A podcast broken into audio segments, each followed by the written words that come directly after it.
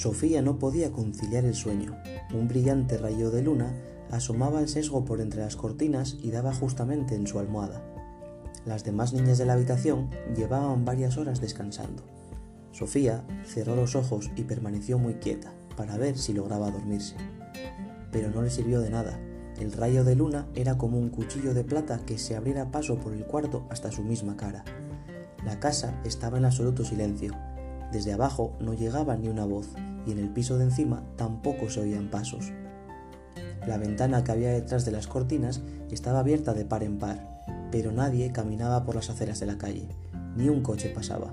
No había manera de percibir el más leve sonido. Sofía no recordaba un silencio semejante. Quizá, se dijo, fuera esta la llamada hora mágica. Alguien le había susurrado una vez que la hora mágica era un momento muy especial, en plena noche cuando tantos los niños como los adultos estaban sumidos en el más profundo de los sueños. Entonces todas las cosas misteriosas salían de sus escondrijos y se adueñaban del mundo. El rayo de luna se hizo todavía más brillante. Sofía decidió saltar de la cama y cerrar mejor las cortinas. Las niñas eran castigadas si las encontraban fuera de la cama después de que se apagaran las luces. Ni siquiera se aceptaba como excusa que necesitasen ir al lavabo pero ahora no la vería nadie. Sofía estaba segura de ello. Alargó la mano para tomar las gafas que había dejado sobre la mesita que estaba junto a su cama. Eran de montura metálica y cristales muy gruesos. La pobrecilla no veía casi nada sin ellas. Se las puso, bajó de la cama y de puntillas se acercó a la ventana. Una vez junto a las cortinas, Sofía vaciló.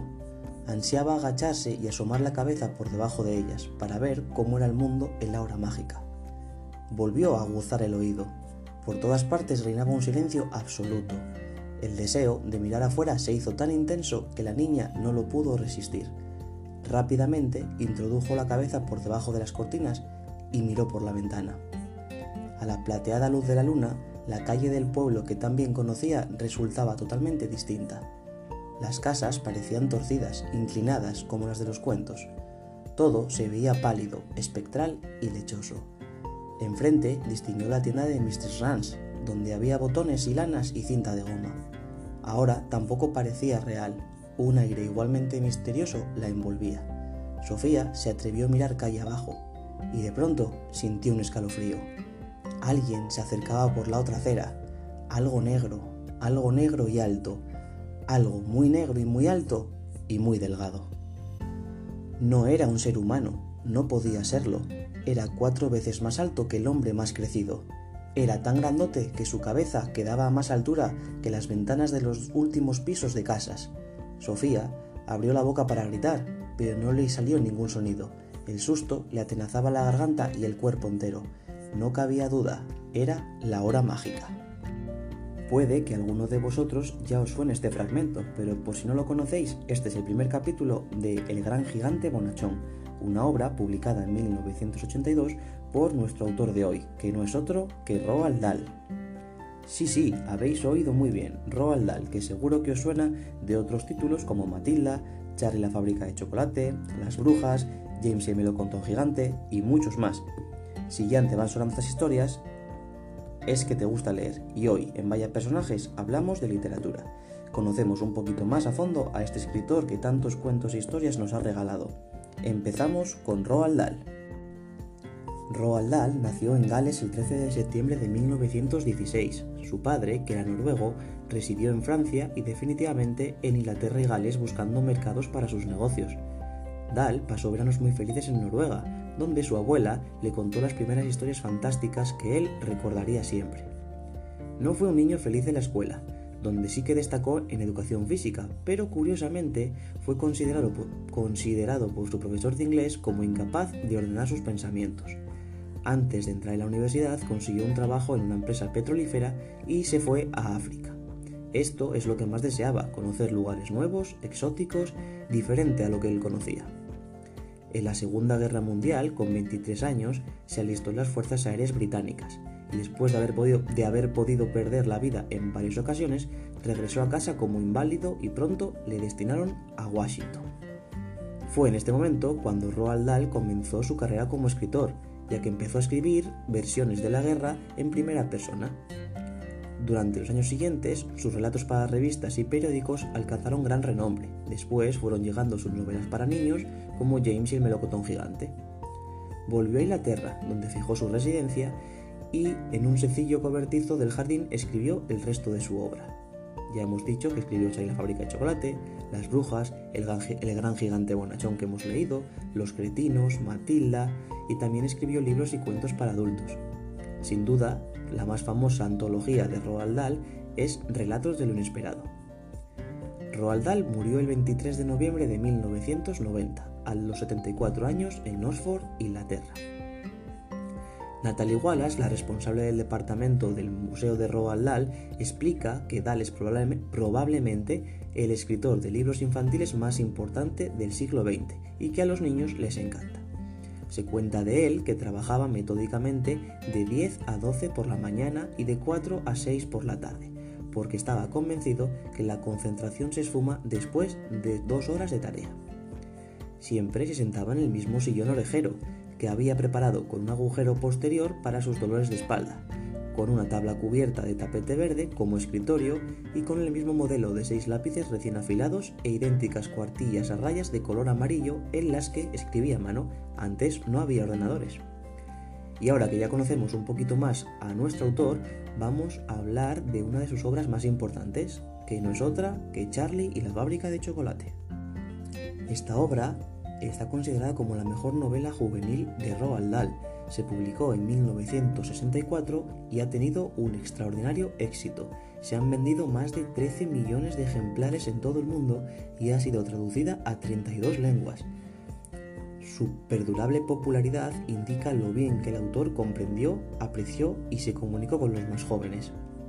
El protagonista, el pequeño Charlie Bucket, vive con sus padres y con sus abuelos. Desde el principio, la pobreza se observa en cada rincón de la casa, en la sopa aguada que tiene que comer, en la falta del trabajo del padre. El panorama que se describe no deja de parecernos, pese a todo, entrañable. A pesar de las dificultades, es un hogar en el que fluyen el amor, el respeto y la honestidad. Desde la ventana que junto a su cama, Charlie ve la inmensa y misteriosa fábrica de sus chocolates favoritos, Viéndola, repite las fantásticas historias que su abuelo, que ya había trabajado en ella, le ha ido contando. Nadie entra en la fábrica desde hace décadas. Tan solo salen camiones con mercancías. Es un misterio. Un día, Willy Wonka, el propietario, anuncia que dentro del envoltorio de cinco tabletas de chocolate se esconde una lámina dorada que permitirá el acceso a la fábrica y que cinco niños con cinco acompañantes adultos podrán visitar el lugar que produce los chocolates más ricos del mundo. Como nadie conoce la fábrica de Wonka, el concurso excita la curiosidad de la población. Uno de los ganadores es Charlie. Visita la fábrica con su abuelo y con los otros cuatro agraciados. Si bien Charlie es un buen niño, a los restantes que consiguen entrar en los dominios de Willy Wonka los dominan los peores vicios de la humanidad. Augustus Gloop representa la glotonería que provoca la obesidad. Veruca Salt la exigencia y el egoísmo insoportable de los más mimados. Violet Beauregard, la estupidez de los que se creen los mejores, se sienten merecedores de todos los premios y detestan a los demás.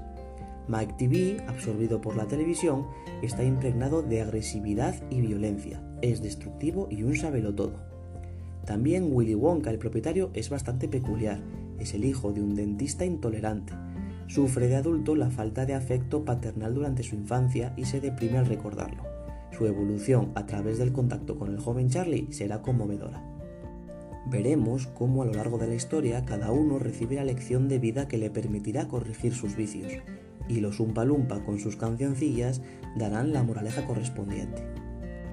Con esta obra reconocemos valores tan positivos como la buena educación, la cortesía, el respeto a las personas mayores y contiene también lecciones de cultura, de ciencia y de ética y sobre todo subrayamos el papel de la familia en la educación. Y ahora que hablamos tanto de Charlie la fábrica de chocolate, me apetece leer un poquito de, este, de esta historia. Dice así, el gran ascensor de cristal sobrevolaba ahora la ciudad. Dentro de él se encontraban el señor Wonka, el abuelo Joe y el pequeño Charlie. ¿Cómo me gusta mi fábrica de chocolate? dijo el señor Wonka mirando hacia abajo. Luego hizo una pausa, se volvió y miró a Charlie con una expresión muy seria. ¿A ti también te gusta, Charlie? preguntó. Oh, sí, gritó Charlie. Es el sitio más maravilloso del mundo. Me alegra oírte decir esto, dijo el señor Wonka más serio que nunca. Siguió mirando a Charlie fijamente. Sí, dijo, me alegra mucho oírte decir eso. Y ahora te diré por qué. El señor Wonka inclinó hacia el lado la cabeza y de pronto las pequeñísimas arrugas de una sonrisa aparecieron alrededor de sus ojos y dijo, verás mi querido muchacho, he decidido regalarte la fábrica entera. En cuanto tengas edad suficiente para dirigirla, la fábrica será toda tuya. Bueno, ya lo veis, si queréis saber cómo llegan a este ascensor de cristal que sobrevuela, que sobrevuela la ciudad, no dudéis en empezar a leer nada más acabar este podcast. Así descubriréis cómo decide el señor Willy Wonka ofrecerle la fábrica a Charlie. También os recomiendo disfrutar, una vez leída, de las versiones del cine. Tenéis dos, la más antigua es de 1971 y podemos encontrarla en Netflix y otra más reciente de 2005. No os perdáis ninguna, pues siempre encontraremos algo diferente y divertido. Espero que os haya resultado interesante la vida de Roald Dahl y que os hayan entrado ganas de querer leer alguna de sus obras. Volvemos a repetir, Matilda, El gran gigante bonachón, James y el, y el melocotón gigante, Las brujas, Charlie la fábrica de chocolate, cuentos en verso para niños perversos, tenéis un montón de ellos. Podéis encontrarlos en las librerías y en las bibliotecas. Seguro que en el cole tenéis varios, varias ediciones.